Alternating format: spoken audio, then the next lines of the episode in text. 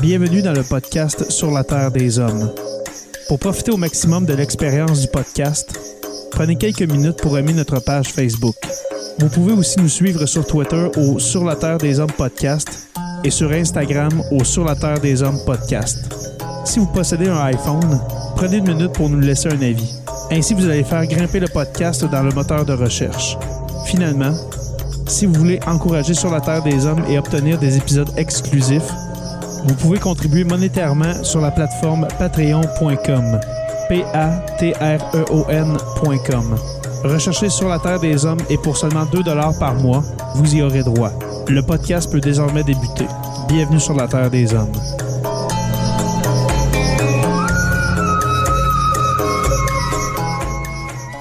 Cet épisode de Sur la Terre des Hommes est présenté par Construction Rivard.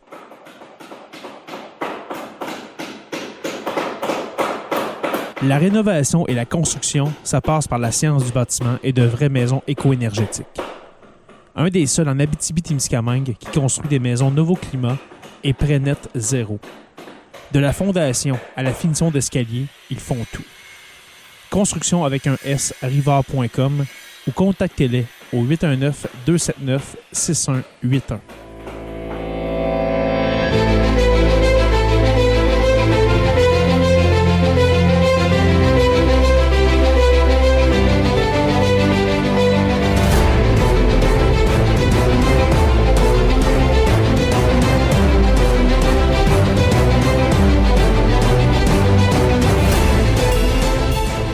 À tous et à toutes et bienvenue à cet épisode 235 de Sur la Terre des Hommes. Jonathan Saint-Prof, dit le Pierre, comment vas-tu, mon cher ami? Eh, ça va bien, un peu dernière minute, mais oui, ça va, Ben oui. comme on dit en entrée d'onde. Je pensais que c'était demain. Ben oui, parce mais que- tout est beau, j'avais rien à faire, j'étais en train de jouer au PlayStation à côté, à un Ah. jeu d'espace, fait que c'est comme un peu concept. Je suis, je suis ah. fin prêt pour un, un épisode avec notre invité d'aujourd'hui. Bon, ben que- quel est ce jeu avant de, avant de commencer, mon cher? Ça s'appelle Mass Effect, Ah, Mass Effect, ben oui. qui Voilà. est littéralement un jeu euh, dans une autre planète. C'est sur la galaxie d'Andromède, là, où l'humanité est déménagée à Andromède. Puis en tout cas, C'est Hmm. vraiment. super intéressant. Le pire, c'est que c'est vraiment concept avec notre épisode d'asseoir. Vraiment. Euh, mon cher Jonathan, euh, ce soir, nous recevons une invitée que ça fait trop longtemps. On en parlait avant d'entrer en onde. Ça fait trop longtemps qu'on l'a reçu. Je parle bien sûr de Monsieur Claude Lafleur. Claude, comment vas-tu, mon ami? Ça va très bien. Salut Jérémy, salut Jonathan. Salut, puis là, je vais faire mon têteux, mais comme si on était, tout le monde en parle, moi, je donnerais une carte chouchou à Claude parce que j'aime tellement les épisodes. Ah. Euh, avec Claude, moi, l'espace, ça me fascine, puis c'est un sujet où plus je vais lire, plus je vais écouter, plus j'ai de questions. Fait qu'avec Claude, on va peut-être avoir quelques réponses aujourd'hui, Mm. surtout avec le sujet qu'on a. Absolument. Moi, je dis toujours, moi, je dis toujours, là, on vit dans le domaine de l'exploration spatiale la période la plus fascinante de toute l'histoire. Les gens se rappellent les années 60, ça aurait, été, ça aurait été plaisant de vivre les années 60. Non, non, l'époque qu'on vit actuellement, c'est l'époque la plus intéressante. Fait, il manque pas de sujet. Absolument. Et puis, euh, toi, Claude, est-ce que, est que tu as déjà joué à Mass Effect au PS5? euh, ou, euh? Moi, là, je vais montrer mon vieil, mon vieux, mon vieil âge. là. Je ne suis, pas- je suis pas gamer pour deux scènes. J'ai joué un peu sur des jeux, genre peut-être Mario Bros au début, début, ou comment ça Oh! s'appelle? Une balle de ping-pong. là, Oui, euh, Oh, Pong! Pong! Ben, c'est ça. C'est à peu près là que s'est arrêté mon affaire.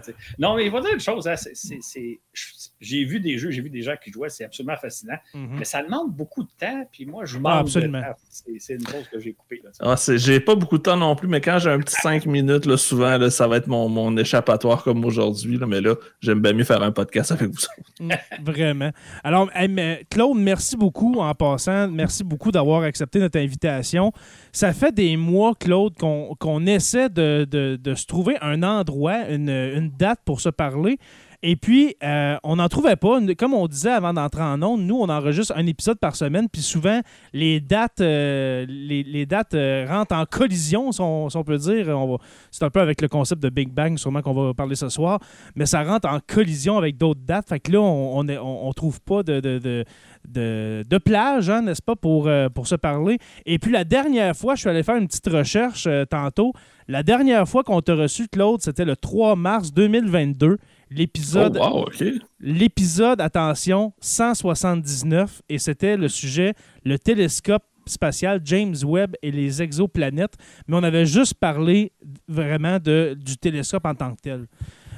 Puis ce soir, on va vraiment rentrer dans le vif du sujet avec les exoplanètes en, en tant que tel. Puis en plus, on a un an de télescope, tu sais, euh, sous la main. pas- il n'était pas lancé à l'époque. hein. Il est parti à Noël 2022. Fait que là, maintenant, il est en opération depuis l'été passé. Fait que on a fait Exactement. un épisode avant Web et maintenant, on est dans la révolution Web.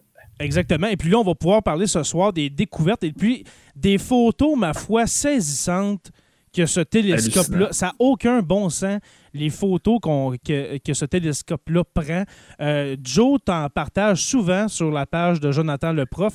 Tu as l'air vraiment passionné par euh, ce Moi, ce moi, ça me fascine parce que j'ai l'impression que notre cerveau n'est pas capable de comprendre De à concevoir. quel point, de concevoir exactement à quel point ce qu'on voit, c'est hallucinant. On voit littéralement dans le passé. On voit ouais. des milliards d'années, puis on voit des choses qui sont tellement grandes, tellement nombreuses que je suis pas capable de mettre des mots sur comment je me sens quand je regarde ça, mais plus je regarde, plus euh, je, je me rends compte qu'on Ça dépasse. tellement rien. Ça dépasse l'entendement. Ça dépasse l'entendement, ça dépasse notre, notre conception de logique de l'être humain. Exactement. Quand- La notion de distance aussi. Exactement, de distance. On voit vraiment avec, le- avec les, les photos que ce télescope-là prend, on voit littéralement devant nos yeux l'espace et le temps. Euh, Les- c'est- les- les- la photo des piliers de l'éternité, moi, c'est vraiment ce qui m'a le fait le plus halluciner. C'est d'une beauté incroyable. C'est ouf, j'en ai des frissons rien qu'à y penser. Exactement. Et puis toi, Claude, en- là, tu as dit que c'était à Noël 2022 que ça a été lancé, James Webb. Euh, tes, tes premières impressions, quand les premières images ont, ont- ont été dévoilées, que- comment que comment que tu as senti le, le- le- le moment? Comment tu te sentais? Ben, c- ce qui est intéressant, c'est que moi, j'ai j'ai vu les premières images diffusées par le télescope Hubble 30 ans plus tôt. Fait que Mm. C'est comme si je revivais l'histoire, sauf qu'avec Webb, d'abord, ce qu'on a découvert avec Webb, c'est que le télescope est au moins deux fois meilleur que ce qu'on avait prévu. On l'avait conçu en espérant qu'il y aurait certaines performances. Toutes les performances sont deux fois meilleures que ce qu'on avait prévu. Et ce que vous avez vu jusqu'à maintenant, c'est rien par rapport à ce qui s'en vient. Le meilleur est à venir. Là, actuellement, les photos qu'on a, c'est juste un aperçu pour voir à quel point il fonctionne bien, qu'est-ce qu'on est capable d'observer. Mais les vraies observations, ils sont en train d'être faites à l'heure où on se parle et on va les voir dans les prochains mois, dans les prochaines années. Il y a vraiment une révolution qui s'en vient, exactement comme la révolution Hubble, parce qu'il y a dans l'astronomie, il y a avant Hubble et après Hubble. Là, il va y avoir avant Webb et après Webb, et on n'est pas encore rendu à que moi, quand j'ai vu les premières images, c'est sûr que j'ai été impressionné. que je dis qu'ils sont deux fois meilleurs. D'ailleurs, la première, première image, en principe, c'est la plus spectaculaire. C'est, on voit, Hubble a- euh, Webb a photographié l'équivalent d'une partielle d'univers comme si vous teniez un grain de sable au bout de votre doigt. C'est à travers ça qu'il voit. Et ce qu'il voit, c'est des milliers de galaxies, dont sur la photo, si vous la regardez attentivement, vous allez voir des, des- des milliers de galaxies, dont certaines taches floues. Ça, c'est les plus intéressantes parce que ça, c'est les premières galaxies. C'est les galaxies qui se sont formées au début de l'univers. Sur cette photo-là, la première photo diffusée par Webb, celle que- que- qui a été montrée en même temps que le président Biden était, euh, celle-là, là, euh, ouais, exactement, on la voit. Fait que cette photo-là, là, c'est des petites taches euh, floues qui sont les plus intéressantes parce que c'est les premières galaxies. Et là, on sait que Webb va les photographier beaucoup plus en détail, on va les voir beaucoup mieux. Mais déjà, de dire la première photo, on voit des galaxies qui remontent au début de l'univers, c'était en soi extraordinaire. Évidemment, il y a les piliers de la création euh, auxquels tu as fait allusion, Jonathan, qui est une photo d'une beauté spectaculaire. Les piliers de la création, là, c'est dans ces piliers, il y a des étoiles qui sont en train de naître, qui sont en train de se former. Il y a des systèmes planétaires qui sont en train de se former. Un jour, il y aura peut-être de la vie dans cette région-là. Et pour ceux qui ont la photo, euh, il faut savoir que les piliers qu'on voit, les grandes colonnes de, de gaz, ils mesurent à peu près 4-5 années-lumière. 4-5 années-lumière, c'est la distance de, de nous à la prochaine étoile. là, quand on parle de Proxima du Centaure, qui se trouve à peu près à 4-5 années-lumière de nous, c'est la dimension de ces piliers-là. Donc, ce que vous regardez là, ce sont des piliers dans lesquels il y a des étoiles qui sont en train de se former, il y a des systèmes solaires qui sont en train de naître, et un jour, il y aura probablement de la vie qui va se former dans cette euh, région-là. Donc, c'est absolument fascinant. Et cette région-là, il faut savoir que ça fait partie de notre galaxie. Ce n'est pas tellement loin de nous, ce n'est pas à l'autre bout de l'univers, c'est simplement quelque part de notre galaxie en train de se former de nouvelles étoiles et éventuellement de la vie. Mais est-ce que c'est un. dans le fond, c'est composé de quoi, l'autre, ces piliers-là? Pour ceux qui sont en, live avec nous, nos chers membres Patreon, les chanceux, chanceuses, euh, c'est formé de quoi? C'est de la poussière? C'est du gaz, c'est ça. C'est des gaz. Il faut savoir que, imaginez au départ, c'est un gros nuage de gaz dans lequel va se former des étoiles. Et il y a des étoiles qui sont sorties, qui se sont déjà formées, qui sont comme en haut de la photo et qui soufflent sur le nuage il souffle sur la poussière qui est en train de descendre vers le bas et qui dégage de nouvelles étoiles. Donc, il y, a, un vent, si vous voulez, un vent stellaire qui, souffle la poussière et fait apparaître de nouvelles étoiles. Et euh, si vous regardez, ce qui est intéressant avec Webb, c'est que Webb voit à travers la poussière. Fait qu'on voit des étoiles dans les colonnes qu'on ne verrait pas en visible parce qu'on est en infrarouge. Donc, Webb, lui, il est capable de voir à travers le, nuage de poussière pour nous montrer des étoiles qui ne sont même pas encore nées, qui sont en train de naître. Euh, c'est un peu comme une échographie quand on voit dans le ventre de la mère l'enfant. On ne peut pas le voir en visible parce qu'il est dans le ventre de sa mère, mais grâce à l'échographie, on voit l'enfant. Ben là, on voit des, on présente des enfants étoiles à l'intérieur du nuage en train de se former. C'est tellement, c'est capoté. Ah Moi, je veux juste revenir sur ce que Claude a dit d'entrée de jeu, c'est qu'on regarde avec Web la première image que je t'ai mis, Jay, dans un grain de sable. Dans le grain de sable qu'on regarde, il y a des milliers de galaxies, des milliards d'étoiles qui ont entre je ne sais pas combien de milliards de planètes autour. On est dans des chiffres qui sont pratiquement illimités, puis on est dans un grain de sable. Imaginez si on serait capable de cartographier l'univers au complet. Il n'y a pas de fin. C'est impossible de trouver une fin à tout ça. C'est ça. Et quand vous regarderez la photo, d'ailleurs, vous pouvez la retrouver sur Internet, puis on peut l'avoir à haute résolution, se balader dedans. Dites-vous que les galaxies que vous voyez, que vous distinguez assez bien, on voit des espèces de, nuages tourbillons, on les voit bien la structure, sont relativement proches de nous. Ils sont à quelques années, à quelques milliards d'années-lumière de nous. celles qu'on voit moins bien, ben, elles, sont à 10, 15 et euh, presque 20 milliards. Ben, en fait, euh, non, l'univers, 13 euh, milliards d'années, 14 milliards d'années. Fait qu'ils sont à 10, 12 milliards d'années-lumière de nous. Ils sont au tout début de l'univers. Fait que cette photo-là, moins bien on voit les galaxies, plus on voyage dans le temps parce qu'on se trouve à reculer vers les toutes premières galaxies. Fait c'est amusant cette photo-là. Les, plus belles galaxies sont les moins intéressantes. Les hmm. tâches euh, difficiles à, discerner sont les plus intéressantes. c'est probablement des. Il n'y a plus rien qui existe probablement dans ce qu'on regarde. Moi, c'est ce qui me fait capoter. L'image qu'on voit là n'existe probablement plus en réalité. Mm-hmm. Ben, les galaxies, effectivement, ils ont évolué entre-temps. Vous savez, on, peut d'ailleurs ouvrir une parenthèse intéressante. Quand vous regardez le ciel à l'œil nu, cet été, là, quand vous allez être dehors, ou cet hiver, des fois, il y a des beaux ciels, ce que vous regardez n'existe pas. ce que vous regardez, vous regardez des étoiles, ça certaines sont à 5, 6 années-lumière de nous, certaines sont à 10, 15, 20 années-lumière de nous. les étoiles qu'on voit sont à mhm. plusieurs années-lumière de nous.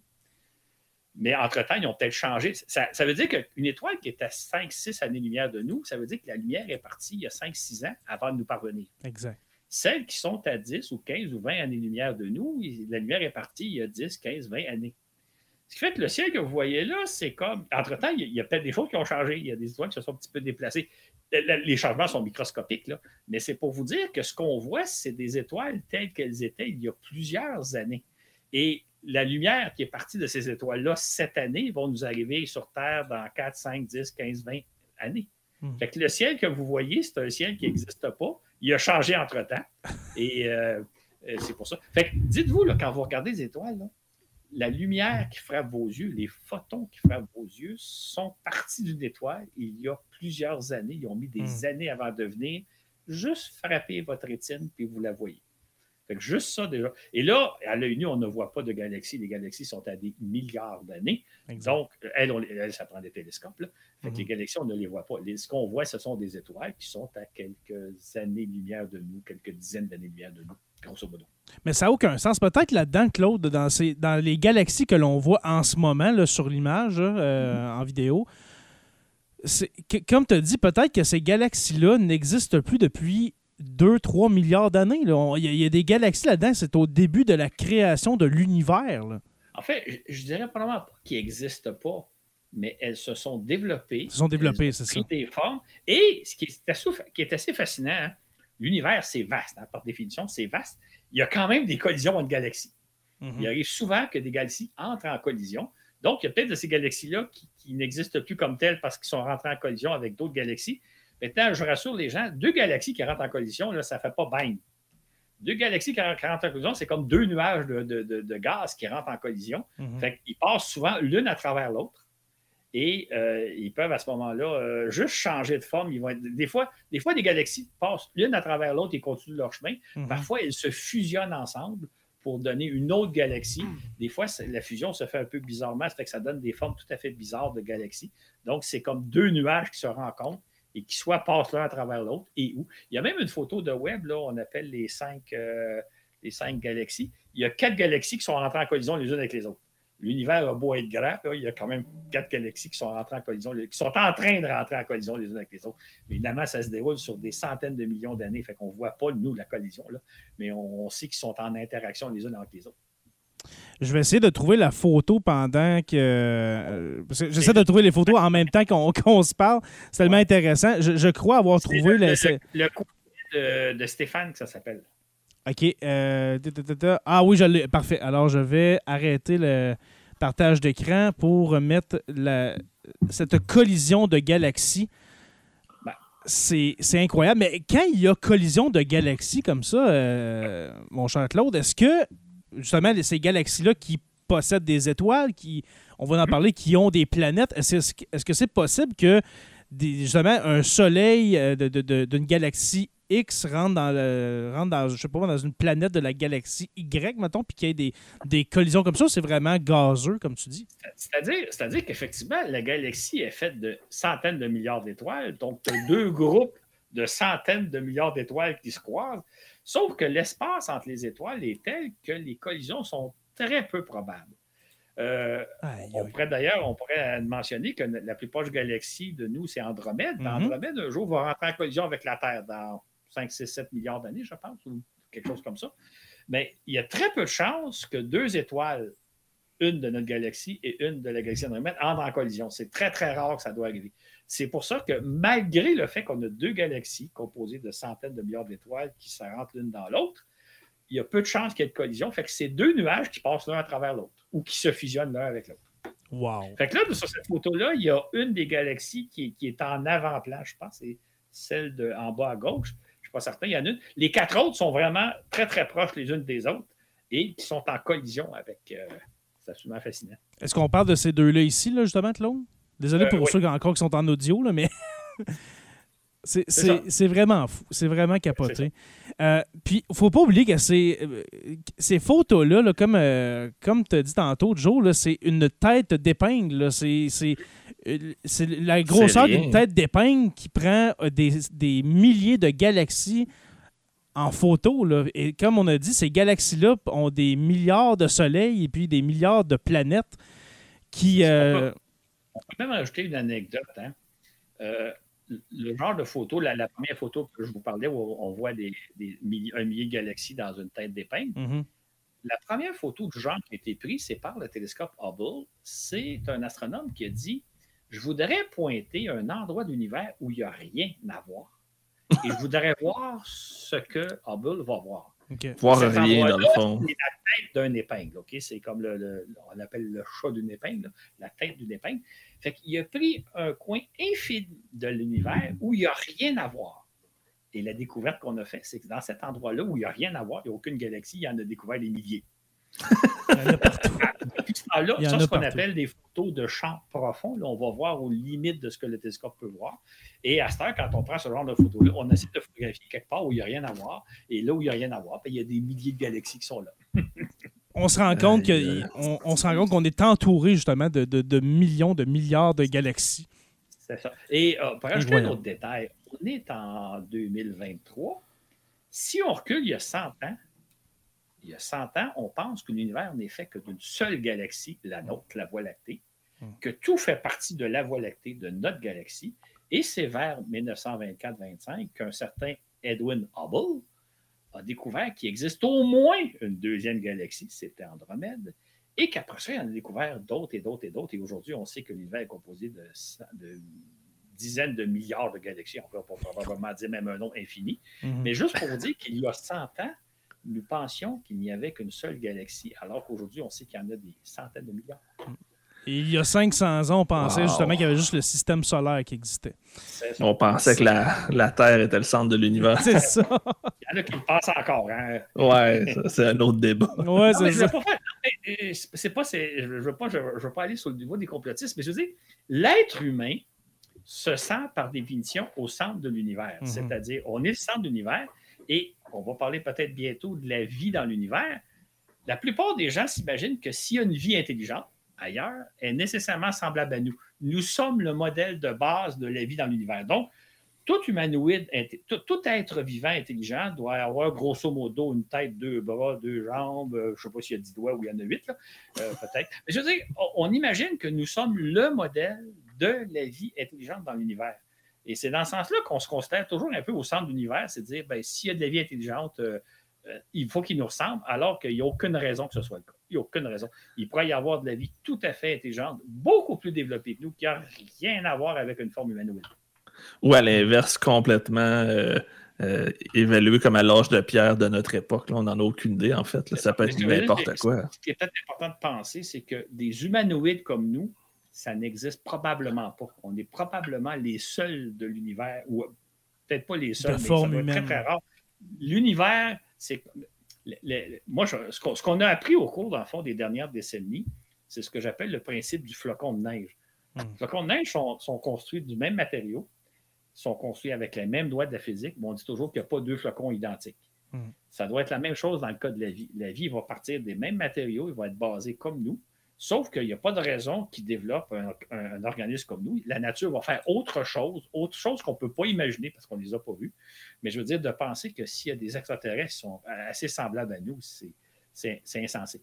Mais l'être humain se sent le centre de l'univers. On a toujours dit, on a créé Dieu à notre image, mais là, mhm. on crée les extraterrestres à notre image. Exactement. Ça n'a rien à voir. Mm. S'il y a de la vie à l'univers, non, en fait, je dirais pas si. Il y a de la vie dans l'univers. On va même se limiter à notre galaxie. Il y a de la vie dans notre galaxie en abondance. On a toute la raison de penser ça. Mais la probabilité qu'il y ait des humanoïdes relativement semblables à nous, avec lesquels on va pouvoir communiquer, cette probabilité est tout à pratique nulle. Ah, par contre, par contre, il y a probablement beaucoup, beaucoup, beaucoup, beaucoup de vies intelligentes, mais fort différentes de nous. peut-être qu'en ce moment même, il y a des, formes de vie intelligentes qui ne nous ressemblent pas, ou peut-être qui nous ressemblent, on ne sait pas. Mais il y a plus de chances que ces formes de vie-là aient, déjà existé et puis qu'elles sont éteintes. Justement, on parle de l'âge de l'univers peut-être qu'il y a eu une civilisation euh, dans une autre galaxie il y a 2 milliards d'années. On ne saura jamais ça, parce qu'on ne sera jamais capable de se rendre. Justement, c'est une question que, qu'on, va euh, développer ce soir, justement. Est-il possible de, de se rendre dans une autre autre galaxie ou euh, aller voir des exoplanètes, on va, va s'y rendre. Mais avant, on a un commentaire qui dit dans le chat. J'avais posé une question il y a quelques jours sur Facebook. On m'a dit que vous pourriez répondre en live. Quand ils disent qu'ils entendent des émissions radio en provenance de d'autres galaxies, qu'est-ce qu'ils entendent exactement? Ces espèces de soubresauts euh, électro... Ben, pas électroniques, mais euh, ces soubresauts radio, euh, on pense souvent à soubresaut radio, ça veut dire une forme de technologie, mais en même temps, ça peut être simplement des, peut-être la collision de, de deux astres. Est-ce que je me trompe ou... Ben, c'est plus simple que ça. Euh, d'abord, euh, il faut savoir que les signaux qu'on reçoit viennent de notre galaxie parce que les autres galaxies sont tellement loin que ça prendrait tellement de temps. Exact. Ce qu'il faut savoir, c'est que tous les, on peut dire presque tous les astres dans l'univers, que ce soit les galaxies, que ce soit les étoiles, ça, émettent sur différentes longueurs d'onde. Ils émettent dans le visible, c'est pour ça qu'on les voit. Ils émettent dans l'infrarouge, c'est pour ça que euh, Webb va pouvoir les observer ils émettent des rayons X, ils émettent des rayons gamma, ils émettent des ondes radio. Les ondes radio, c'est une sorte d'onde comme la lumière visible, comme l'infrarouge, comme l'ultraviolet. Donc, recevoir des signaux radio d'étoiles de, voisines de nous, de, phénomènes astronomiques voisins de nous, on pourra en mhm. parler tantôt, c'est tout à fait naturel, comme on voit des étoiles à l'œil nu, on peut aussi les voir en infrarouge, on peut les voir dans l'ultraviolet, on peut les voir dans le gamma. Donc, c'est juste une longueur d'onde que nous, on ne saisit pas avec notre organisme. L'être humain, là, il est, très, très, très, très, très aveugle.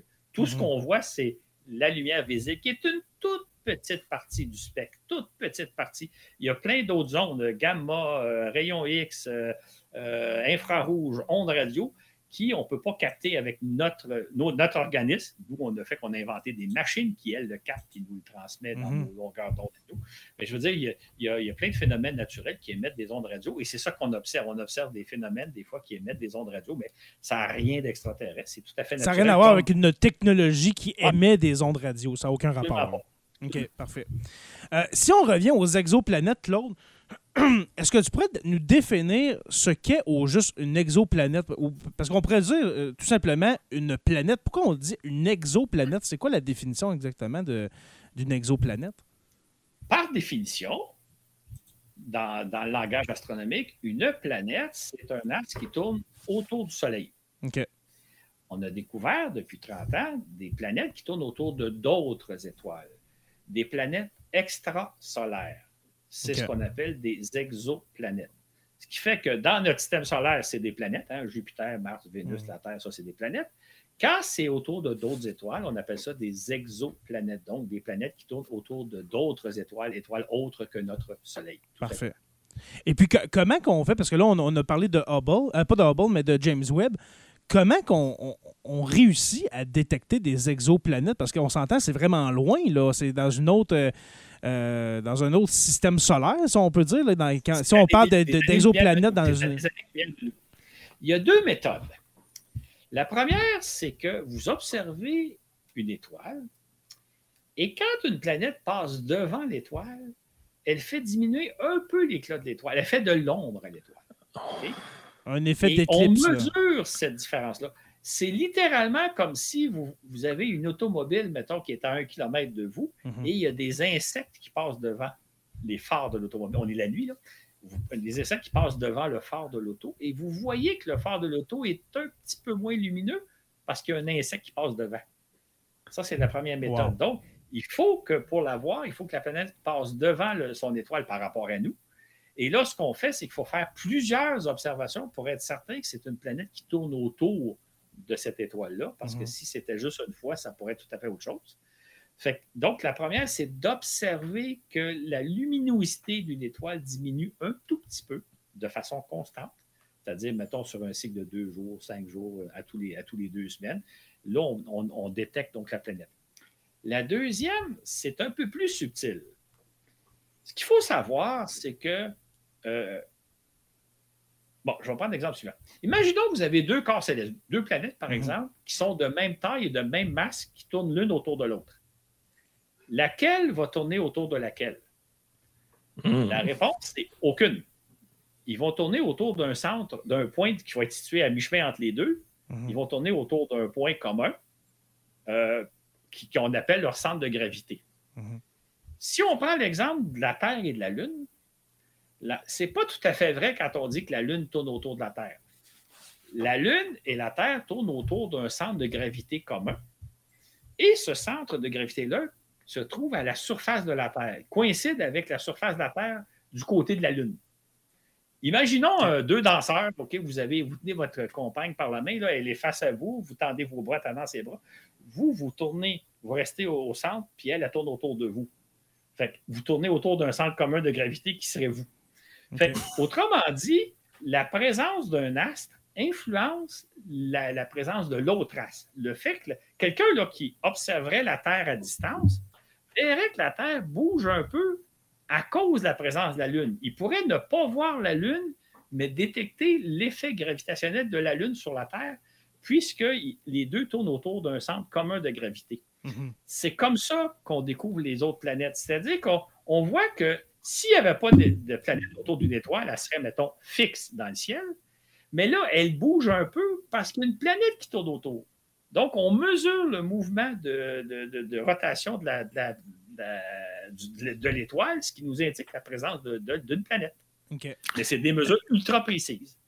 Mais il faut savoir que c'est quand même assez hallucinant de savoir qu'on est capable de détecter quelque chose de si petit en regardant dans l'infini parce que de trouver justement l'endroit où regarder pour trouver cette exoplanète-là, ça doit être un travail de moine complètement incroyable. Ben, ça, dit que, vous regardez une étoile en ne sachant pas s'il y a quelque chose autour et mhm. vous l'analysez attentivement pour voir s'il n'y a pas quelque chose qui l'a fait bouger. J'avais fait en 1989 un article dans Québec Science où je parlais justement de la recherche des planètes. On n'appelait pas ça des exoplanètes à l'époque parce que le mot n'existait pas. Et les chercheurs m'en avaient parlé et m'avaient dit écoutez, M. Lafleur, on connaît théoriquement ces principes-là pour détecter des planètes, mais ça va mhm. demander des mesures tellement précises qu'on ne voit pas le jour où on va être capable de faire de détecter des planètes de ces de l'une ou l'autre de ces façons-là. On est en 89. En 1995, six ans plus tard, on découvrait la première exoplanète autour d'une étoile. Donc, euh, et après ça, on en a découvert des centaines, des milliers. Aujourd'hui, je pense qu'il y a 5 à 10 000 nouveaux, ben, exoplanètes qui ont été découvertes. Mais je veux dire, juste quelques années avant la découverte de la première exoplanète, les scientifiques se disaient on ne pourra pas réussir, ça demande des précisions trop grandes. Mais on a trouvé des, techniques. D'ailleurs, j'ouvrirai une parenthèse en disant les astronomes ont une qualité qu'on retrouve rarement dans notre société. C'est vraiment des gens astucieux. C'est mm. vraiment des gens qui se disent comment je pourrais parvenir à mes fins pour observer telle, telle chose? Je vais inventer un instrument, je vais inventer une méthode, je vais inventer quelque chose. Euh, euh, des astronomes disent toujours notre métier, nous, c'est pas comme un chimiste qui prend euh, quelque chose, qui l'amène dans son laboratoire puis qui l'analyse. Le physicien aussi crée des instruments pour mesurer sa physique. L'astronome, c'est quelqu'un qui observe quelque chose qui est au loin de lui, quelque chose auquel il n'aura jamais accès. Mhm. Donc, ça y prend des méthodes. Et les astronomes sont des gens extraordinairement astucieux parce qu'ils ont trouvé des méthodes pour détecter des planètes alors qu'on ne peut pas les voir, elles sont trop loin. Puis on s'entend qu'ils n'ont pas détecté ça avec James Webb, ils ont détecté ça avec des moyens beaucoup plus, je veux dire, minimes. Absolument, avec des télescopes terrestres à l'époque, puis euh, mm-hmm. etc. Mais ce sont des gens. Mais c'est ça, ils ont mis au point des méthodes, ils ont mis au point des, instruments qui sont capables de mesurer des mesures infiniment petites. Mais parlons justement de ces, parlons justement de ces instruments-là qui servent à détecter les exoplanètes. Comment fait-on, euh, Claude, pour euh, pour dire cette, cette exoplanète-là, euh, il y a présence d'azote, il y a présence d'hydrogène, présence d'oxygène. C'est tellement loin, on n'est pas. Il me semble qu'on devine pas ça. comment on fait pour, pour dire cette planète-là, il y a pour affirmer. C'est ça, pour affirmer cette planète-là, il y a présence de, de dioxyde de carbone, d'hydrogène. Comme est-ce que c'est par rapport à la distance, par rapport à la, la grosseur, la masse de, de l'exoplanète? Comment on fait ça? Là, il faut savoir que ce dont on parle, c'est qu'on est vraiment à la fine, fine pointe de la science. Ben, vraiment? C'est-à-dire que c'est Webb qui est capable de faire ce genre d'analyse-là. Mm-hmm. Avant Webb, on n'avait pas les. On l'avait un tout petit peu, là, mais c'est vraiment Webb. Et c'est qu'à bord de Webb, il y a un instrument qui s'appelle le NIRIS, N-I-R-I-S-S, qui est de conception canadienne. C'est un mm-hmm. Québécois même qui a conçu René Doyon. Donc, au Québec, on a mis au point la technologie pour analyser l'atmosphère des planètes. On est les premiers au monde à avoir ça. Euh, ce que fait René Doyon, c'est exceptionnel. Pour répondre à ta question, on va d'abord se demander comment on fait pour savoir la composition d'une étoile. On est capable de dire que l'étoile est composée d'hélium et euh, d'hydrogène et de mm-hmm. d'autres euh, choses. on, décompose la lumière en provenance de l'étoile dans ses formes les plus simples avec un prisme et les, chimistes ont découvert que quand vous décomposez la lumière émise par, un, par exemple par une flamme, vous êtes capable de déterminer de quoi, de quoi, qu'est-ce qui brûle dans la flamme. Est-ce que c'est par la lumière qui traverse le prisme. C'est ça, exactement. C'est ce principe-là. Fait que grâce, ça c'est un principe qui a été mis au point dans les années 1800. C'est comme ça qu'on arrive à déterminer qu'une étoile est, faite de telle telle chose, que l'atmosphère d'une planète est faite de telle telle chose. Des exoplanètes, c'est un peu plus subtil. Vous observez une étoile, elle tourne autour d'une étoile, vous voyez les composantes de l'étoile, et quand la planète passe devant, la lumière de l'étoile traverse l'atmosphère de la planète. Et là, vous voyez une différence de lumière. La lumière en provenance de l'étoile a changé un peu à cause de la présence d'une atmosphère autour de cette planète-là. Et ce changement-là quand vous êtes des chimistes, quand vous êtes des gens beaucoup plus savants que je le suis, sont capables de dire si la lumière à provenance de l'étoile a changé d'une telle façon, ça veut dire que dans l'atmosphère, il y a du carbone, il y a de l'oxygène, il y a de l'azote, etc., etc. Donc, c'est par soustraction, on mesure d'abord de quoi est faite l'étoile, on regarde quand, lorsque la planète passe devant, de quelle façon elle modifie un peu la lumière de l'étoile et ça nous permet de déterminer qu'autour de cette planète-là, il y a une atmosphère et cette atmosphère-là est composée de tel, tel, tel élément. C'est incroyable. Dans le fond, quand on voit... Ah, vas-y, j'excuse. Ben, J'allais juste dire, c'est incroyable. Quand j'entends des... quand j'entends ça, Claude, je me sens tellement niaiseux. Je me, sens... je me dis, il y a donc du monde brillant. Bien plus brillant que moi. ça n'a pas de bon sens. Incroyable. Vas-y, c'est juste ça que je voulais dire, euh, Joe. Euh, tu peux continuer. Moi, ce que je m'en allais dire, c'est que c'est quand même hallucinant qu'après ça, avec ces données-là, on est capable de faire littéralement, je vais dire, une maquette ou un croquis. On est capable de la visualiser, de l'imaginer sans la voir parce qu'on est capable d'aller chercher les données Mhm. pour nous donner une idée presque précise de ce que ça pourrait avoir l'air. En réalité, ça aussi, je trouve que c'est quand même assez fascinant.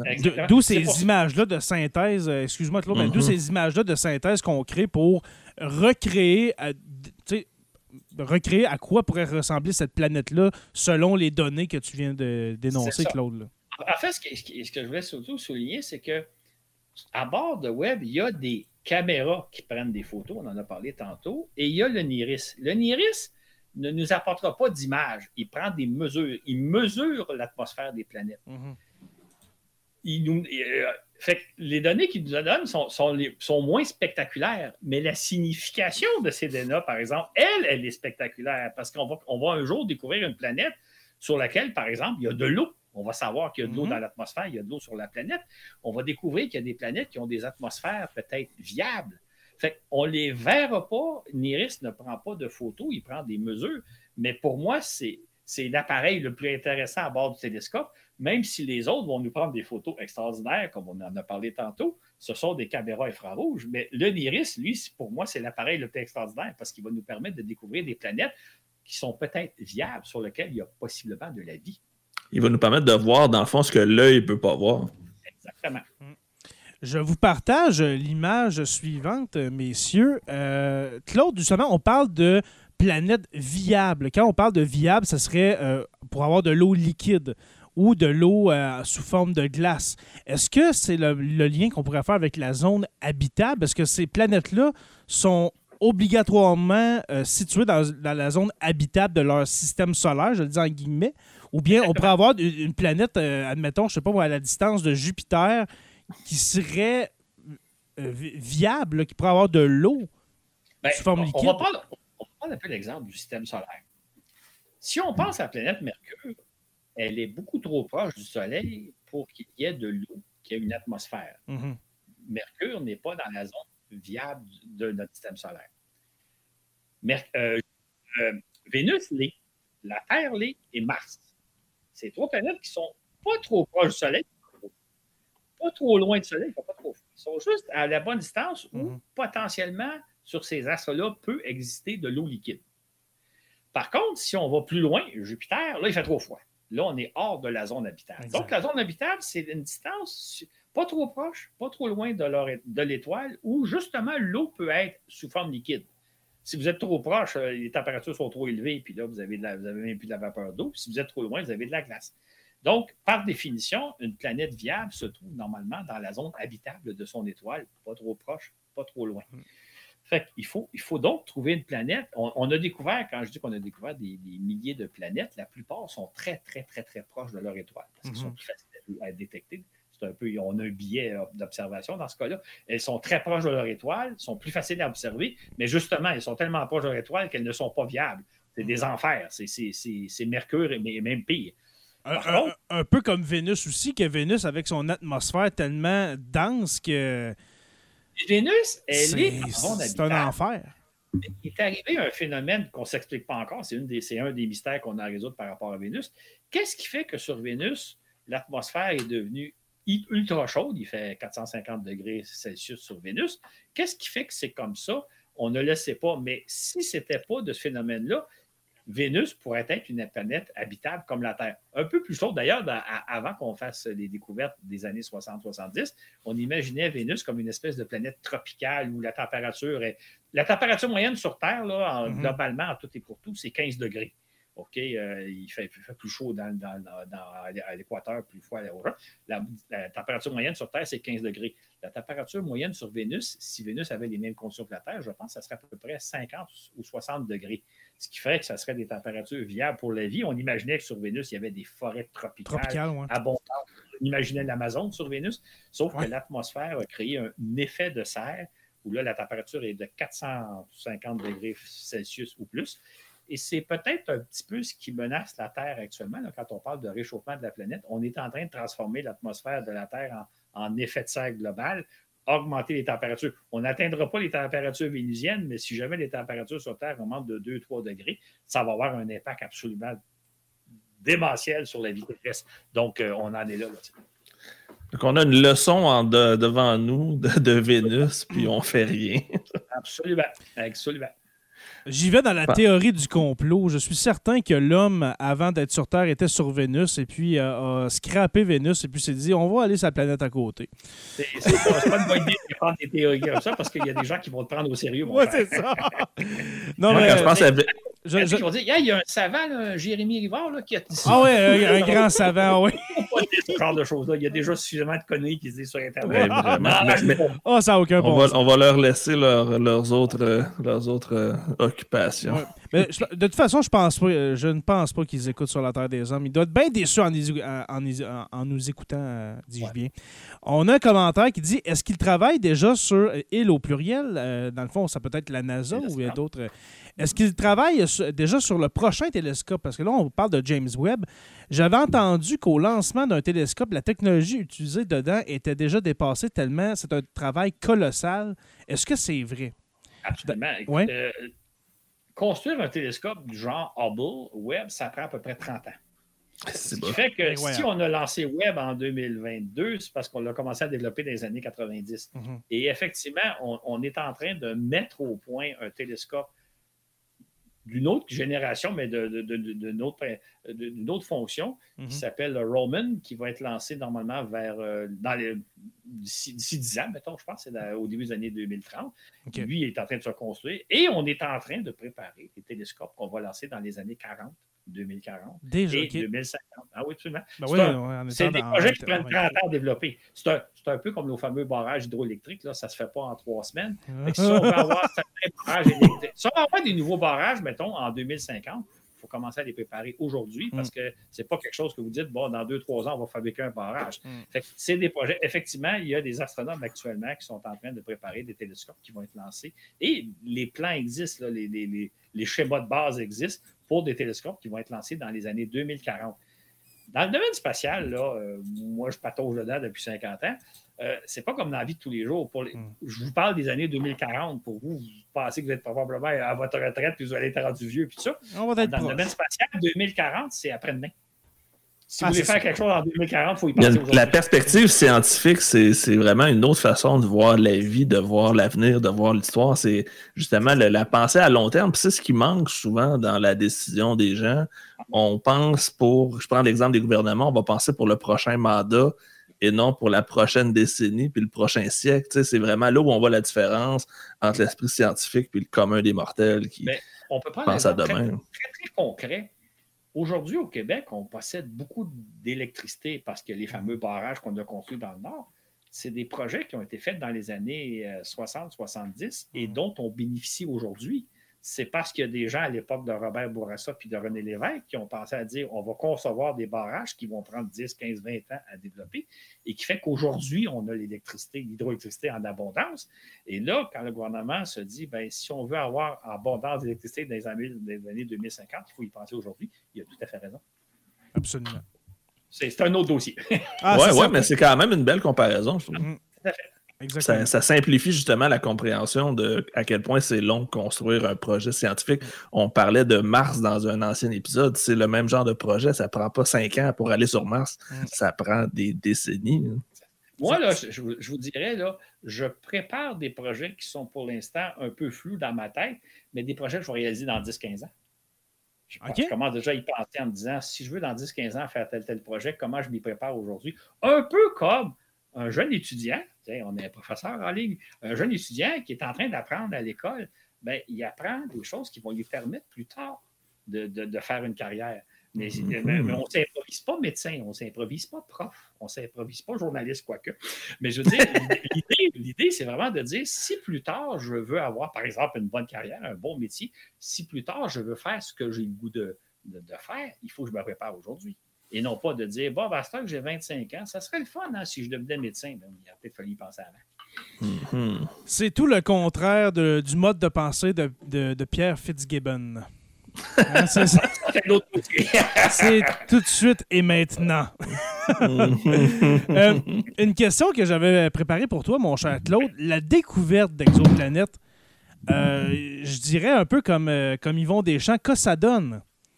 Euh, L'utilité de découvrir d'autres planètes, parce que euh, là, on se rend compte aujourd'hui, ça existe. Là. Il y a des milliards euh, d'autres galaxies, donc des milliards d'étoiles, donc des milliards. c'est- exponentiel le nombre de planètes. L'utilité de découvrir de nouvelles planètes, est-ce que c'est du côté de la science? Est-ce qu'on espère un jour arriver et dire, écoutez, on a trouvé un monde habitable, un monde où est-ce que la température moyenne est, de 15 degrés à la- à l'année? Que- L'utilité de ça? D'abord, euh, je, je vais- commencer par dire que on ne peut pas espérer trouver une autre planète sur laquelle on va pouvoir déménager. Parce que de toute façon, Mm. les distances vont être beaucoup trop grandes. Ben, on parle d'années-lumière. je- reviendrai là-dessus, là, mais l'utilité, elle est double.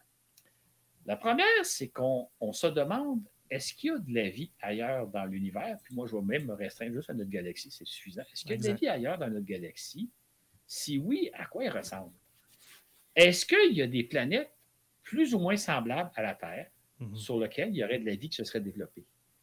C'est ça, dans le fond, notre quête. C'est à savoir, on, on est tous convaincus qu'il y a de la vie ailleurs dans notre galaxie. C'est vraisemblable, mais on ne l'a pas encore trouvé. Mhm. Fait que la question, c'est est-ce qu'il y en a? La réponse est probablement oui, mais où est-elle? Sur quel type de planète? Et à quoi ressemble-t-elle? Donc, l'idée, c'est une quête qui évidemment fascine les scientifiques, mais ça fascine tout le monde, je pense, de savoir où il y a de la vie sur certaines planètes, quel genre de vie il y a. Et c'est donc cette quête-là qu'on est en train de mener. Vous savez, là, je, je parlais un peu plus tôt, quand vous regardez le ciel euh, par un beau soir d'été, il y a quelques centaines d'étoiles que vous pouvez voir à l'œil nu. Pour l'instant, on, sait, on sait qu'autour de certaines de ces planètes-là, de ces étoiles-là, il y a des planètes, mais on ne sait pas si sur certaines de ces planètes-là, il y a de la vie. Probablement dans quelques années, on va le savoir. Fait qu'imaginez Mhm. si, en 2030, on regarde le ciel, puis quelqu'un dit Hey, tu vois là, telle étoile en haut à gauche, là, là? Ben, il y a une planète là-dedans sur laquelle on sait qu'il y a de la vie. Ça va déjà nous Ça- changer un peu notre perspective. En même temps, si on découvre des planètes sur lesquelles il y a de la vie, quel genre de vie? Mhm. On- je parlais un peu plus tôt qu'on imagine que s'il y a de la vie intelligente, c'est nécessairement des humanoïdes semblables à nous. Ça n'a probablement rien à voir. Je vais vous donner un exemple. Il existe un type de planète que moi je trouve absolument fascinant, extraordinaire. C'est ce qu'on appelle les planètes océans. Il n'y en a Ouais. pas dans notre système solaire. Une planète océan, c'est une planète qui est à peu près une fois et demie, deux fois plus grosse que la Terre, autour de laquelle il y a un océan sur toute la planète, un océan qui mesure plusieurs centaines de kilomètres d'épaisseur. OK? Imaginez donc Ah, la Terre. Nous, là, nos océans sur Terre, maximum, là, ça a 10 km de profondeur. là. La fosse des C'est des Mariannes. mares d'eau. C'est des mares d'eau, c'est une flaque d'eau à la surface d'une grosse planète rocheuse. Là, vous avez une planète qui est entourée d'un océan global. Il n'y a pas de terre ferme, il n'y a pas d'île. Il, y a il y a un océan qui mesure 2, 3, 4, 500 km d'épaisseur. Quand il y a- et on sait que sur Terre, la vie est apparue dans les océans. Mhm. Les océans, c'est un milieu beaucoup plus propice à la vie que la vie à la surface de la Terre. La vie à la surface de la Terre, c'est pas facile. là. La vie qu'on mène, nous autres, là, avec le climat, les changements climatiques, euh, etc. Dans les océans, dans les masses, plus stables, les températures sont plus constantes, il y a beaucoup moins de problèmes. C'est un milieu beaucoup plus propice à la vie. Imaginez, là, et des planètes océans, on en a découvert des centaines. On en connaît des centaines. Imaginez si dans ces planètes-là, on a toutes les raisons de penser qu'il y a de la vie, de la vie qui s'est développée sur des milliards d'années, fort probablement une vie très intelligente, parce qu'elle a eu, a des milliards d'années pour se développer. Nous, là, sur Terre, là, j'imagine que vous en avez parlé dans vos balados, il y a eu des extinctions massives. Il y a eu au moins sept extinctions massives où, genre, 90-95% de toute la vie terrestre a été balayée d'un seul coup. Puis tout a fallu recommencer. Là, je parle de sept extinctions massives, mais il y a eu des dizaines et des dizaines d'autres d'extinctions où des fois c'était le tiers de la vie, la moitié de la vie, les trois quarts de la vie. Mm-hmm. La vie sur Terre, telle qu'on la connaît aujourd'hui, ça vient juste d'arriver il y a quelques centaines de millions d'années. Je pense qu'il y a 500 millions, même pas 300 millions d'années. Mm-hmm. Imagine une planète océan où la vie s'est développée il y a 3, 4, 5 milliards d'années et qui a continué constamment à se développer sans avoir été éradiquée parce que dans l'eau, il y a beaucoup moins de problèmes que quand Sans extinction de masse. On s'entend qu'un astéroïde qui frappe une planète océan, ça fait, euh, ça fait, ça, fait, une pas vague, mais c'est tout. C'est tout, exactement. Fait que ça, là, on a déjà repéré des centaines de planètes océans. On n'a pas encore la technologie pour, pour identifier s'il y a de la vie, mais on a toutes les raisons de penser qu'il y a une vie. Et nous, là, l'être humain, le Homo sapiens, ça existe depuis, je ne sais pas, vous me corrigerez, depuis 6-7 millions d'années à peu près, maximum. Homo, sapiens, c'est 300 000 ans environ. 300 millions. L'humain, en général, à peu près 5 millions d'années, mettons les humanoïdes. Là, Imaginez sur une planète où il y aurait des situations qui existent depuis 2, 3, 4 milliards d'années. Hmm. fait que là, Claude est en train de nous dire que les fameux extraterrestres auxquels on pense sont probablement des mammifères marins. Puis là, je dis mammifères, c'est probablement pas mammifères, mais ce sont des êtres marins qui se sont ben développés dans l'eau. Absolument, absolument. Et ça change un peu la perspective de l'extraterrestre à la tête un peu difforme, les gros yeux, puis tout ce qu'on a comme imagination par rapport aux extraterrestres. Exactement. Puis il faut savoir une chose, hein? La vie sur Terre telle qu'on la connaît est née dans un milieu bien spécifique. La Terre a une certaine masse, a une certaine composition d'atmosphère, une certaine force de gravité, une certaine température moyenne de 15 degrés, on l'a dit tantôt. Imaginez que vous changez un tout petit peu les paramètres. Si la Terre avait été 10% plus massive, si la force de gravité avait été un peu plus élevée que celle qu'on connaît, ou inversement, si la force de gravité avait été un peu plus faible, qu'est-ce que ça aurait changé? C'est difficile à dire, là. Mais je veux dire, on est tel qu'on est là parce qu'on est sur une planète qui a exactement les caractéristiques qu'on est là.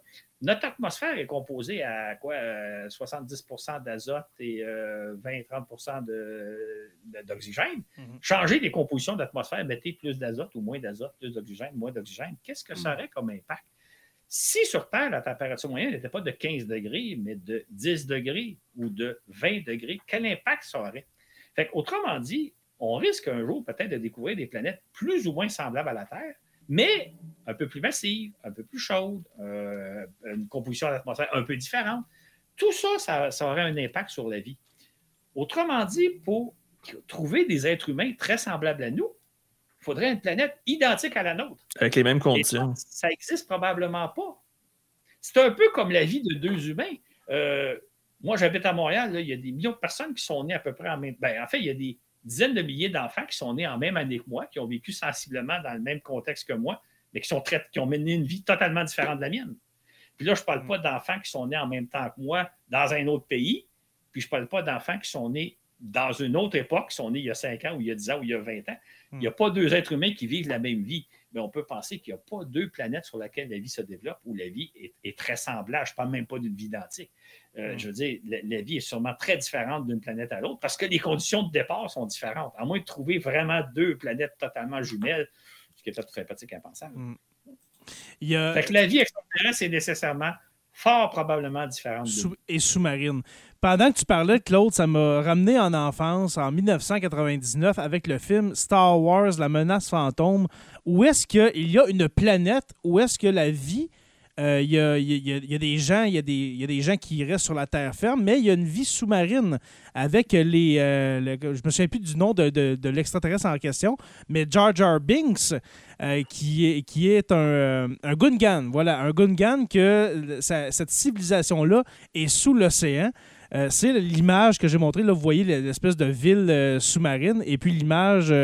attendez un instant. Je ne sais pas si ça te dit quelque chose, Claude, ce, ce personnage-là? Ah non? Alors, ce personnage-là, un peu niais, euh, qui, euh, qui, euh, qui vit sous l'océan, ça m'a vraiment fait penser à ça. c'est pour ça que ce qui est important, là, je reviens un peu à la question que tu as posée il y a peut-être 15 minutes. Oui. à quoi ça sert ces recherches-là?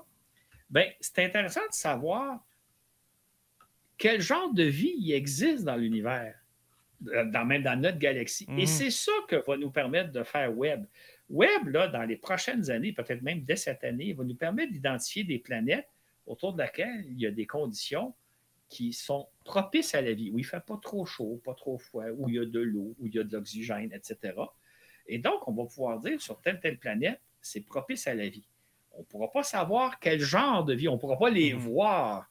Mais déjà de savoir que sur telle planète, il y a des conditions pro- propices à la vie, ça va être déjà très intéressant. Autre phénomène intéressant, j'en parlais dans mon plus récent ba- balado, ce qu'on appelle des biomarqueurs. Oui. Les biomarqueurs, c'est la présence d'un composé dans une atmosphère qui est due à la vie. Un exemple sur Terre, sur Terre, il y a à peu près 30, euh, 20% d'oxygène euh, dans l'atmosphère. L'oxygène, c'est une molécule qui se combine avec tout. hein. Ça oxyde. Ça oxyde le fer, ça fait la rouille, ça oxyde tout. L'oxygène, ça ne reste jamais libre dans une atmosphère. Ça se combine avec d'autres.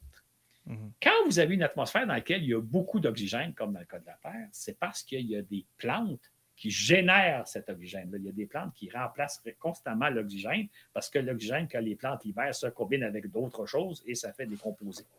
Fait qu'un extraterrestre qui observerait la Terre découvrirait qu'il y a 20% d'oxygène dans l'atmosphère terrestre. Ça voudrait dire qu'il y a des organismes vivants qui génèrent cet oxygène-là. Mhm. Ces organismes vivants, nous autres, on les appelle les plantes. On va probablement découvrir dans d'autres atmosphères des phénomènes semblables où on dit s'il y a tel composé, c'est parce qu'il y a une forme de vie. Ça ne veut pas nécessairement dire que c'est des plantes, ça peut vouloir dire autre chose, mais on va dire ça- naturellement, ça ne devrait pas exister, ces composés-là. Si elles existent, c'est parce qu'il y a des formes de vie. Et ça, on va probablement découvrir ça dans les prochaines années, prochaines décennies. Fait que ça va être intriguant de dire Mais- on a découvert une planète sur laquelle les conditions sont propices à la vie et il y a ce qu'on appelle des biomarqueurs, des, des- des composés qui semblent non pas d'origine naturelle, mais d'origine euh, de vie, enfin naturelle, parce que la vie, c'est naturel, là, Mhm. mais que ça, ça a une présence vivante et non pas simplement un phénomène chimique comme dans l'atmosphère de Vénus, par exemple. Mais si on trouve ces biomarqueurs-là, Claude, et puis admettons qu'on trouve sur, je reviens avec nos planètes océans de, de tantôt, Oui. on a une preuve qu'il y a de la Mhm. vie, même si elle est microscopique, ça va changer complètement notre euh, vision qu'on a de, de, ben, tu sais, de l'histoire en général. Les religions vont, tu sais, à, à la limite, les, les- les- les dogmes des religieux vont tomber. Parce que la vie ne sera pas juste sur notre planète. Ça- ça- Ben, J'aimerais ça que tu aies raison, mais je, je- je ne pense pas. Ah non? Je pense Non, les gens vont continuer à y croire quand même. Ah, c'est sûr. ça, c'est ça. Écoute, j'ai fait un balado récemment sur l'astrologie. OK? Oh, ça va être bon, Euh, ça. va être avant les manqué. L'astrologie, là, c'est basé sur le fait que les pla- la croyance sur, le- sur l'idée que les planètes, ce sont des divinités et que ces divinités-là nous influencent, que Mars est une divinité, puis Mars nous influence, Mhm. puis Jupiter aussi. C'est basé sur le fait que les constellations, les constellations, on peut l'expliquer plus tard, là, ça, ça n'existe pas vraiment. L'astrologie, quand il y, a, il y a- il y a quelques milliers d'années, ça avait tout à fait de sens selon la conception qu'on avait de l'univers. Mhm. C'était logique.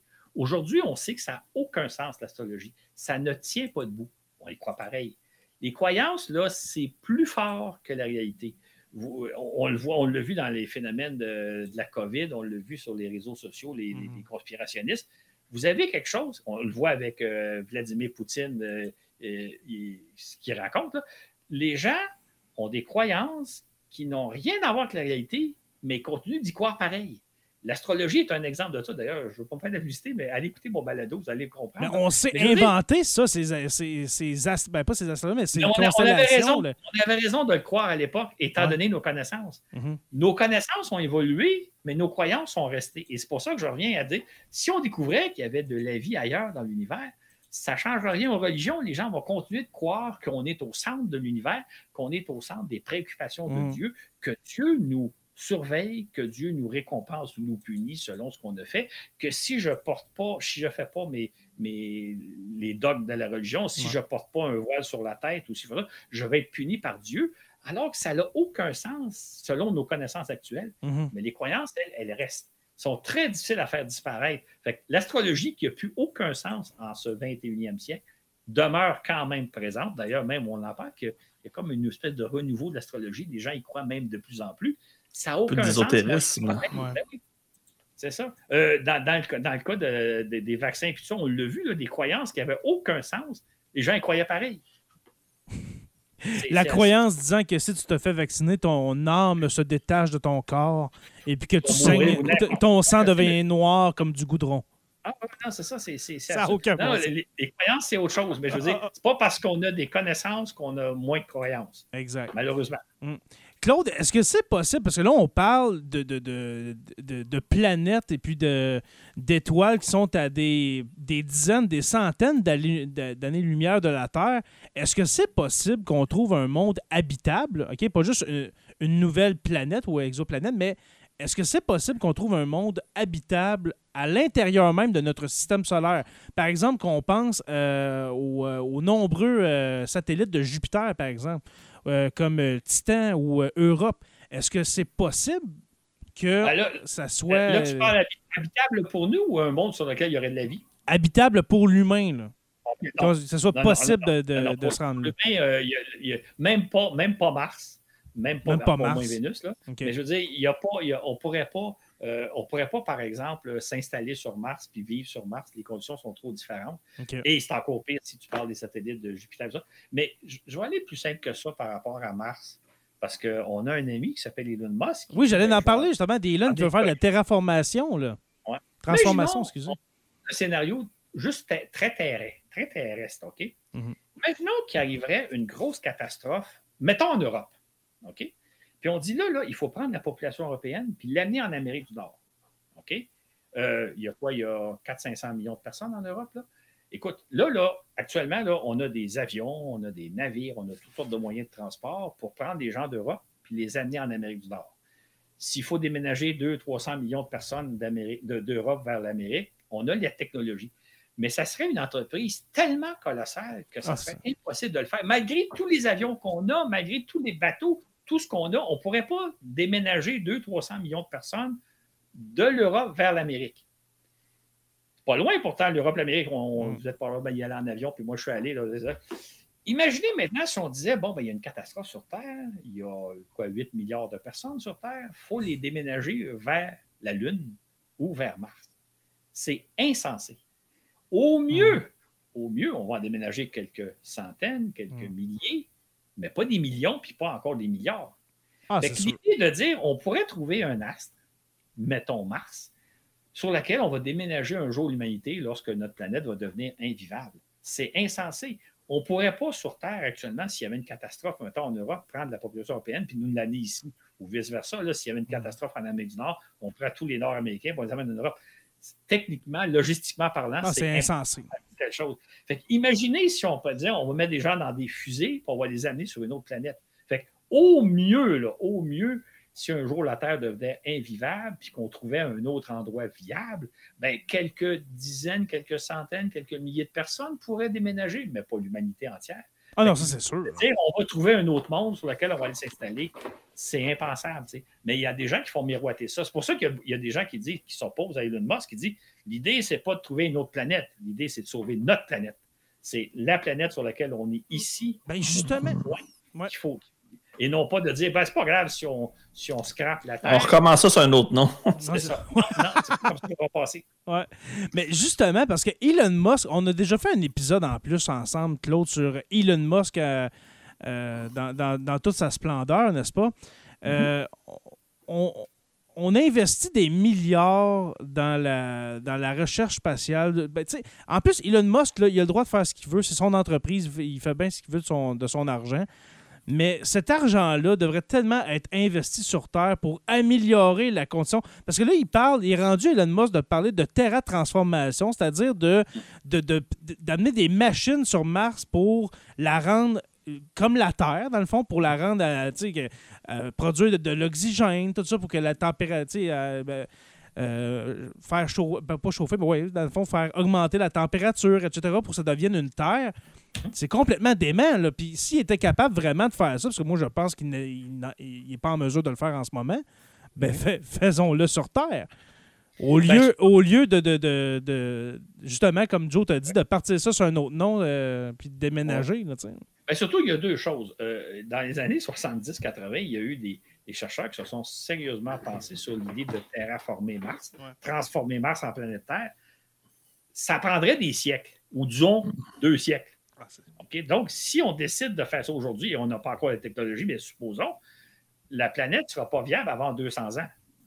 Deuxièmement, comme je viens de dire, au mieux, vous envoyez quelques milliers, peut-être quelques centaines de milliers de personnes sur Mars. Vous ne pourriez pas déménager l'humanité. Fait que vous coordonneriez 99,9% de l'humanité à périr sur une planète qui est plus viable pour dire on a converti une autre planète vivable et on y amène quelques centaines, quelques, milliers, quelques centaines de milliers de personnes pour être optimiste. Mhm. fait penser qu'on va un jour prendre toute l'humanité et la déménager vers une autre planète, c'est insensé, même si cette planète-là se trouvait pas très loin de nous, ce qui n'est pas le cas. Donc, euh, l'idée, c'est pour ça que les, les gens qui s'opposent aux idées de Musk, de dire non, non, il ne faut pas chercher une autre Terre il faut protéger notre terre parce que c'est la seule qu'on a, puis on ne peut pas espérer aller habiter ailleurs, sinon en très petit nombre, là, il y aura quelques, quelques centaines de milliers de personnes tout au plus qui auraient la chance. Mais encore là. vous et moi, on va périr là-dessus. Ah, c'est sûr, c'est sûr. On, va vraiment s'occuper de notre planète. On va être les derniers à embarquer dans les arches, là. ça. Claude, Claude penses-tu que d'ici 20 ans, on va avoir un homme sur Mars ou une femme? Non. Non, non. Non, non.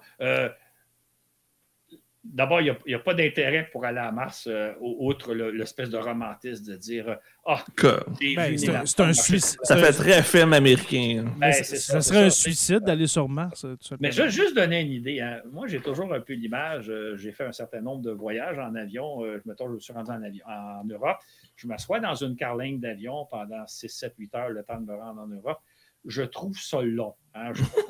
c'est long passer 8 heures dans l'avion.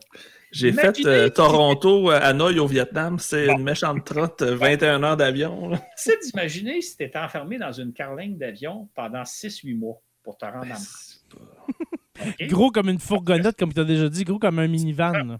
C'est ça. Et quand on est en avion, on regarde par les hublots, on voit certains phénomènes. Je veux dire, on peut voir l'océan, les nuages, dépendamment si c'est jour ou c'est la nuit dans, un, dans un, vaisseau spatial qui s'en va vers Mars, il n'y a rien à voir pendant tout le trajet. Parce qu'une fois que vous allez quitter la Terre après quelques jours, puis vous n'êtes pas arrivé à Mars, c'est le néant, c'est noir. Et vous avez l'impression qu'il y a, comme il n'y a aucune vibration, il n'y a pas d'atmosphère, l'avion, on sent que l'avion bouge, que l'avion avance. Dans le cas d'un vaisseau spatial, vous avez vraiment l'impression de, de, faire du surplace. Vous ne verrez pas aucune évolution, sinon un cadran qui vous donne la distance. Vous êtes à temps de la Terre, temps de Mars. Mais moi, moi, à chaque fois que je prends l'avion et que je trouve le temps long, je me dis toujours, si j'étais dans un vaisseau qui s'en va à Mars, j'en aurais pour 6 à 8 mois. Tu aurais des bonnes crampes d'un jambes aussi. Non, non, mais je crains la pesanteur. Ça, ça serait déjà pas si mal. Là, mm. mais juste de penser que vous enfermez, par exemple, une cinquantaine de personnes dans un vaisseau pendant 8 mois de temps, euh, je pense qu'il va y avoir des meurtres. Ben, justement, il y, aurait... Ça va mal finir. D'ailleurs, je, je, dis, mais je le répète souvent, j'ai posé la question à plusieurs astronautes est-ce que si on vous offrait un voyage à Mars, est-ce que vous y iriez? Quand je parle d'astronautes, je parle de Chris Hadfield, entre autres, je parle de Marc Garneau, puis à des astronautes américains, et tous m'ont dit non. Parce qu'eux sont conscients de ce que ça imposerait. Ils sont conscients de dire si j'étais enfermé dans une capsule euh, grande comme une wagonnette avec 5, 6, 7 personnes pendant 6-8 mois, ça, c'est l'aller. Il faut revenir. D'ailleurs, quand on fait un voyage, L'aller est toujours pas si pire parce qu'on s'en va faire un voyage, puis là, il y a, l'excitation. On est content. Quand on vient, par exemple, le voyage est long parce que là, si l'avion pouvait se poser en cinq minutes, ça serait. Fait mm. imaginez les gens qui disent j'ai six, huit mois à faire pour aller à Mars. il y a une excitation d'aller à Mars. Et après ça, je reviens. Ben là, j'ai six, huit mois à faire, mais là, je reviens sur Terre. Bon, c'est sûr que j'ai hâte de voir mes enfants. L'autre chose, hein, il ne faut pas oublier, hein, euh, si je vous envoyais à Mars, ça veut dire que vous quittez, vous laissez derrière vous toute votre famille pendant à peu près deux ans. OK? Combien de gens sont prêts à quitter leur famille pendant deux ans de temps et être hors de communication radio parce que le délai des communications fait qu'après peut-être une semaine ou deux de décollage et les, comme vous pouvez déjà plus parler en direct comme on le fait, mm-hmm. vous et moi, actuellement. fait ça veut dire que vous séparez de vos enfants. Je pense que vous avez des enfants, vous autres, vous avez une compagne, mm-hmm. euh, vous avez évidemment des parents, vous avez des amis, tout ça. Vous laissez tout ça derrière pour au moins deux ans. Euh, c'est quelque chose que peu de gens sont prêts à faire. Les, astronautes qui sont à bord de la Station spatiale internationale actuellement, eux, ils partent pour six mois et tous les jours, ils sont en contact direct radio avec leur famille. Euh, donc, eux autres sont en contact radio, ils sont même en, vidéoconférence exactement comme on fait actuellement. dans le cas d'un voyage de, Mars, vous ne pouvez pas faire ça pendant tout le voyage. Vous ne pouvez pas avoir de contact direct. évidemment, s'il se passe quelque chose sur Terre, si, quelqu'un décède, si quelqu'un se blesse, si quelqu'un. Mm. Pas question d'intervenir. Fait quand tu demandes des astronautes qui, eux, ah savent de quoi ils parlent, est-ce que vous embarquez pour Mars pour un voyage de deux ans? Ils me disent non. Non, ce, serait, ce serait un suicide parce que là, on, parle justement, tu dis de, l'aller, mais pour revenir, comment, comment faire un lancement à partir de la planète Mars pour ben, revenir et arriver directement sur la Terre? C'est quasiment impossible. Non, mais techniquement, c'est faisable. OK? Mais pour moi, la plus grande barrière, elle est psychologique. D'ailleurs, euh, ah, c'est sûr. Je donne souvent l'exemple suivant dans la Station spatiale internationale, on maintient des gens pendant six mois. C'est la mm. durée optimale. Euh, après six mois, on commence à trouver le temps long pour au bout de revenir sur Terre. Mm-hmm. On pourrait, si on voulait, simuler une mission martienne. C'est-à-dire qu'on envoie, euh, je ne sais pas, mettons quatre personnes qui vont rester pendant deux ans de temps dans la station spatiale, juste pour voir un peu la dynamique, comment ça se passe. Et là, eux, ils sont en orbite autour de la Terre. Ils peuvent revenir à tout moment si jamais il y a un pépin. Euh, hors des hublots, par les hublots, ils voient un spectacle absolument extraordinaire. La Terre vue d'espace, on, a vu des films extraordinaires. on pourrait, dans la station spatiale, simuler un vol en envoyant, mettons, une demi-douzaine de personnes pendant, six mois, pendant deux ans de temps, et on ne le fait pas. La NASA ne le fait pas. Et pourquoi elle ne le fait pas? Parce qu'elle sait très bien que psychologiquement parlant, ah, c'est serait infernal de vivre dans la station spatiale pendant deux ans. On le fait pendant six mois. David Saint-Jacques le fait pendant six mois, puis il espère sûrement y retourner une deuxième fois. Six mois, ça se fait. Euh, un, ça se fait, mais pas deux. Puis ça, c'est dans la station spatiale. beaucoup plus grand qu'un vaisseau martien. Que tu vois tout le temps la Terre. Tu vois quand même la Terre, c'est ça. C'est ça. Et tu es en contact direct avec tes proches. Mm. Yves Nadeau, excuse-moi, Claude, vas-y, excuse-moi. Vas-y. OK, Yves Nadeau qui dit Twitter Blue gratuit avec un billet aller simple vers Mars. Euh, pour euh, les forfaits, sûrement que Elon Musk va, va, va, va proposer. Et puis, on a un commentaire. Euh, la Lune, Claude, combien de temps ça avait pris se rendre sur la Lune? Euh, environ 4-5 jours? Oui, c'est ça. C'est 3-4 jours. 3-4 jours? 3-4 jours. Quand même, euh, c'est pas très long pour se rendre sur la Lune. Un ah commentaire de Facebook User. Hmm. Claude, on va terminer l'épisode là. Parce que là, je sens qu'on. J'ai envie de parler de Mars pour un prochain épisode. Quand tu veux. Quand tu veux, mon cher. Ah, c'est ça. On, vient d'en parler d'une bonne partie. Pour ce sujet-là, on va attendre quelques mois, mais on va trouver un sujet très bientôt, Claude, pour se revoir. Ça prendra pas 11 mois. Si tu me permets, si tu me permets juste de dire, beaucoup des thèmes dont on a parlé ce soir, j'en ai parlé plus en détail dans le balado qu'on fait Voyage dans l'espace. Là, des mhm. fois, j'ai tourné un peu les coins ronds, j'explique un peu. Euh, les gens vont te dire oui, mais il n'y a pas telle nuance et tout ça. J'invite les gens à écouter vraiment l'espace. On en a, on est mhm. rendu à notre 105e balado. Mhm. Euh, vous allez, vous allez revoir euh, tous ces thèmes-là, plus expliquer en détail le, fait que les extraterrestres sont probablement très différents de nous, les observations du télescope web. Il y a aussi des balados à saveur plus historique, etc. si vous voulez en savoir plus, sur le domaine spatial, je vous invite à venir écouter Voyage dans l'espace et euh, vous allez avoir un complément de ce qu'on fait. J'adore faire des balados avec toi, Jéméry, parce qu'on fait un tour d'horizon global. Dans mes balados, ben là, j'aborde chacun ah, des thèmes de façon un peu plus spécifique, mais ça donne une bonne idée du sujet dont on parle. Et c'est pas parce que là, tu es là, Claude, que je dis ça, mais sérieusement, c'est excellent. Voyage dans l'espace, on dirait, on dirait un podcast, on dirait un balado produit par Radio Cannes. C'est tellement bon, c'est bien produit, c'est professionnel. Euh, plus que nous, en passant. C'est plus professionnel encore que plus que nous. C'est vraiment excellent. Et puis, comme tu as dit, c'est bien expliqué, c'est bien euh, expliqué en détail. Puis, il y a 105 sujets liés à l'espace. Ça en fait du stock. Si vous aimez l'espace, euh, l'univers, etc., euh, lâchez le, balado Les années-lumière de Radio Cannes et puis allez écouter Voyage dans l'espace. Et puis devenez ben, comme nous, hein, on a un, compte, pas un compte, mais on a un Patreon hein, pour devenir membre Patreon. Vous en avez un aussi, Claude? Oui, tout à fait, exactement. Alors, juste, juste quand même dire que le balado, il est tout à fait acceptable gratuitement. Ah oui, comme euh, tous les autres, là, c'est gratuit. Quand vous allez sur c'est SoundCloud Voyage dans l'espace. Quand vous allez sur SoundCloud, vous avez toute la liste. Fait que là, vous pouvez choisir les sujets qui vous intéressent. Si c'est la vie dans l'univers, si c'est la, planète Mars, si c'est euh, mhm. l'exploration du système solaire, si c'est le tourisme spatial, parce qu'on a fait des balados sur le tourisme spatial, si c'est l'histoire de l'exploration spatiale. Donc, vous n'êtes pas obligé, d'écouter tous les balados. Mhm. Puis, un petit secret que les gens n'ont pas compris, là, mais moi, je suis un, suis un passionné d'exploration spatiale. Fait que j'ai toujours plaisir à vous en parler. Ah, voilà. Et puis, comme nous, vous Ça êtes. paraît pas que je suis passionné, ça paraît Ah non, du tout, du tout. Et puis. euh, Bien mon Dieu. Ouais, c'est ça. Et puis, vous êtes disponible, oui, sur SoundCloud, mais euh, Apple Podcast, Spotify, euh, Google Podcast. euh, même, je crois que vous avez votre chaîne YouTube. Est-ce que je me trompe? Ben oui?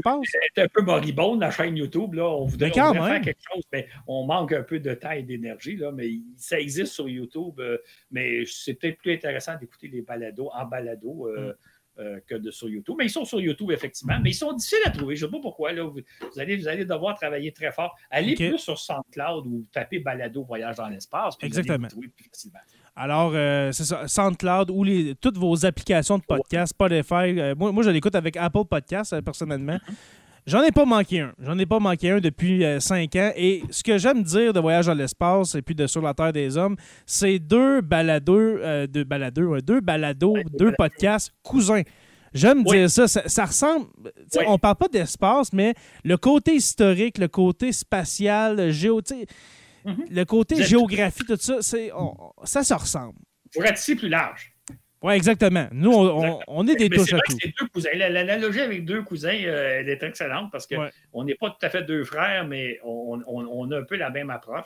Vous, vous, vous Ben, on est pointu, mais je pense que si les gens ont aimé le balado ce soir, euh, Ouais. bienvenue à Voyage dans l'espace. Et dans le cas de Voyage dans l'espace, on va le mettre celui-là pour dire aux gens, venez faire un tour sur la Terre des Hommes, euh, c'est aussi intéressant. Ben oui, absolument. Et puis, c'est important, de, c'est important de dire que sur la Terre des Hommes et Voyage dans l'espace, on en parlait avant de commencer à enregistrer.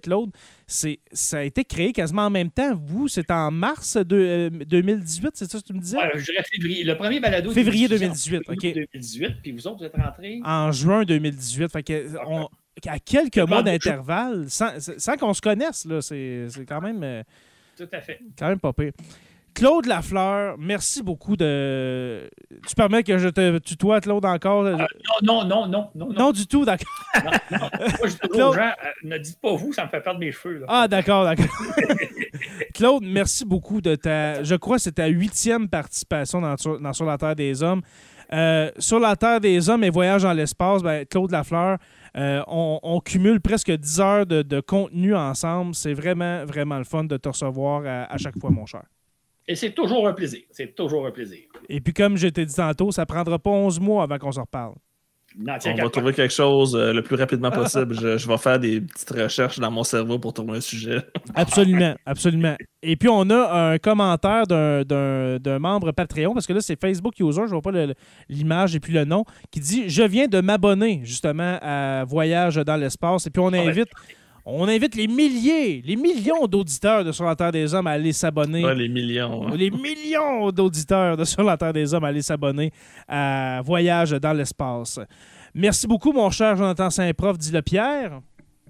Hey, c'est encore une fois fascinant. C'est le mot qui me vient en tête. là.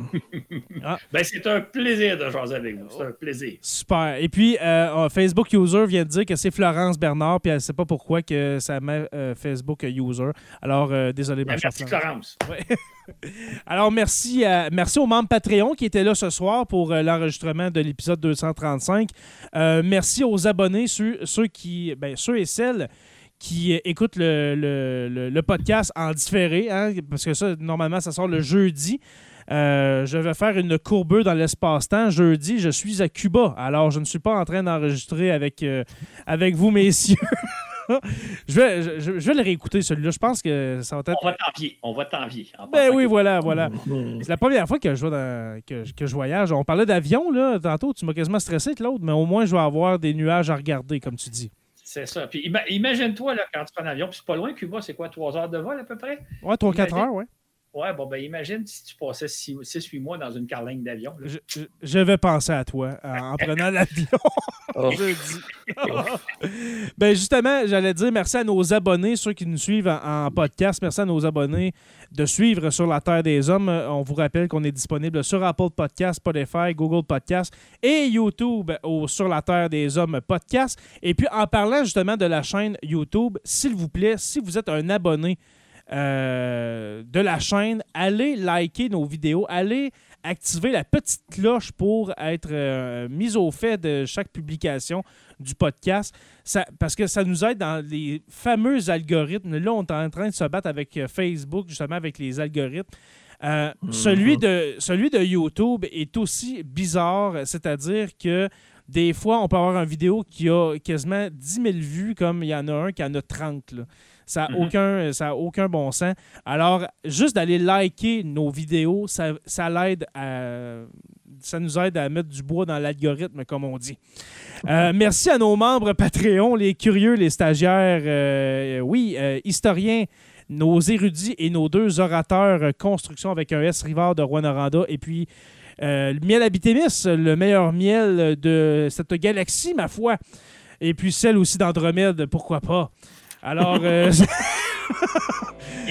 j'essaie peut-être trouver un lien avec Miel Abitémis et puis le sujet de l'épisode. Alors, euh, voilà, Miel Abitémis, le meilleur miel de la galaxie d'Andromède. Euh, je vous invite à rejoindre sur la page, euh, oui, la page Facebook de Sur la Terre des Hommes et de Sur la Terre des Hommes, la communauté pour venir discuter avec nous.